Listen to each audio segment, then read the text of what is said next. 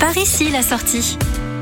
Vous circulez en ce moment sur l'autoroute 1 entre Paris et Lille et vous avez peut-être aperçu le grand panneau marron Chantilly au bord de l'autoroute, dans l'Oise, un nom mondialement connu qui mérite le détour. Que vous y alliez pour son château, ses chevaux ou pour sa célèbre et délicieuse crème, vous ne serez pas déçus. Nous quittons donc l'autoroute 1 par la sortie 800 lys pour rejoindre les rues pavées de Chantilly. Impossible de ne pas se diriger directement vers son château. De jour comme de nuit, il s'impose à nous. Cette œuvre, nous la devons à Henri d'Orléans, duc d'Aumale, fils du dernier dernier roi des Français. Ce prince, considéré comme le plus grand collectionneur de son temps, a fait de Chantilly l'écrin de ses innombrables chefs-d'œuvre et manuscrits précieux. Le château a traversé les siècles tel que le duc d'Aumale l'a offert en 1886 à l'Institut de France. L'occasion rêvée d'entamer un voyage dans le temps en plein cœur d'une demeure princière. En hommage à ses illustres prédécesseurs, les princes de Condé, le duc d'Aumale a appelé cet ensemble le musée Condé. C'est ainsi que l'on peut découvrir la galerie des peintures où se trouve la seconde collection de peintures anciennes en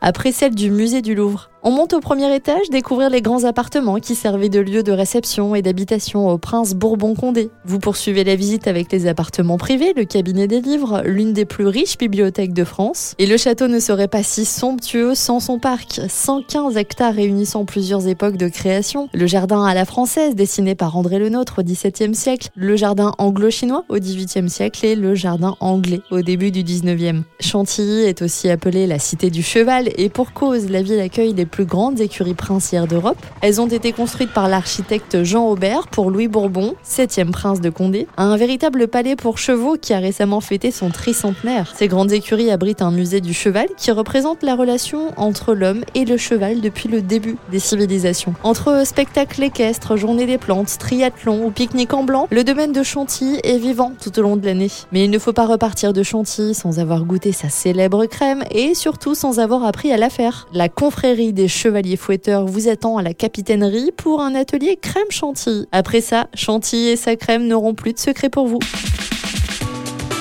Retrouvez toutes les chroniques de Sanef 177 sur sanef177.com.